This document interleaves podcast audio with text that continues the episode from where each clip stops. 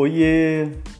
Quem fala é Maurício, atuante como professor de arte na Escola Pública Anjo Gozuen Pei, na cidade de Franca, São Paulo.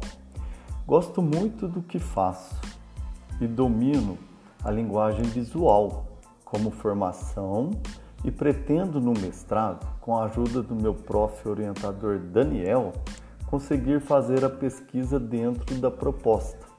Projeto de arte, a visibilidade da arte visual na sala de aula.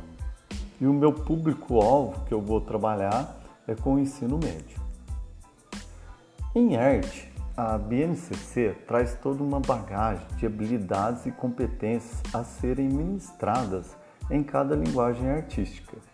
Artes visuais, dança, música e teatro, articulando seis dimensões do conhecimento que, de forma indissociável e simultânea, caracterizam a singularidade da experiência artística, com aprendizagem no contexto social e cultural. Aí essas dimensões são criação, refere-se ao fazer artístico, quando os sujeitos criam, produzem e constroem. Crítica refere-se às impressões que impulsionam os sujeitos em direção a novas compreensões do espaço em que vivem, com base no estabelecimento de relações por meio do estudo e da pesquisa entre as diversas experiências e manifestações artísticas e culturais vividas e conhecidas. Estesia refere-se à experiência sensível dos sujeitos em relação ao espaço, ao tempo, ao som, à ação, às imagens, ao próprio corpo e aos diferentes materiais.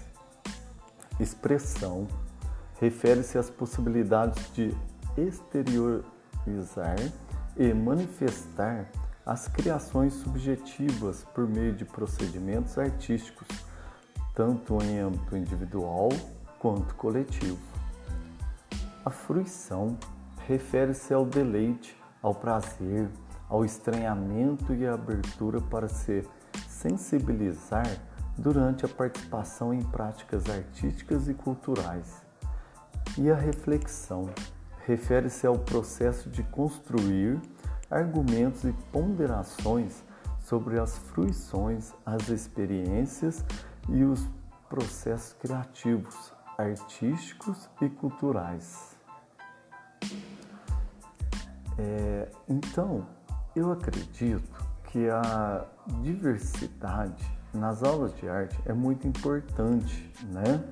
É, para os nossos alunos aprenderem, é, para conhecerem é, outras culturas, né?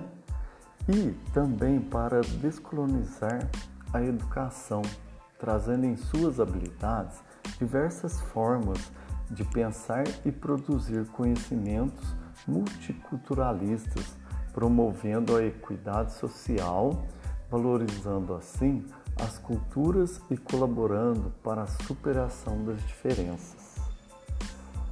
A arte como experiência, segundo Dill, a arte seria semelhante à comunicação, uma vez que os participantes em ambos os processos precisam desenvolver a empatia, levando em consideração a existência de um outro e se imaginando no lugar dele.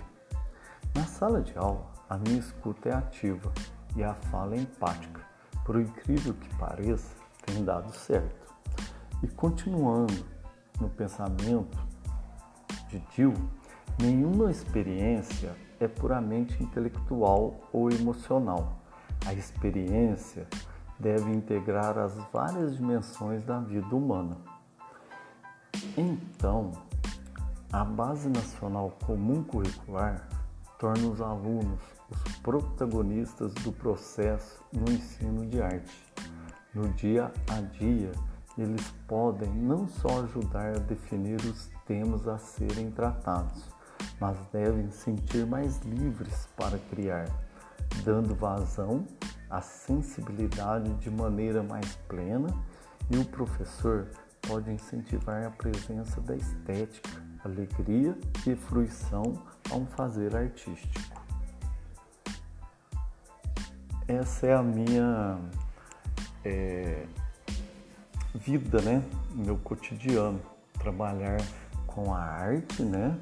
Levando os alunos a serem protagonistas e espero é, estar contribuindo para com eles nesse desenvolvimento artístico.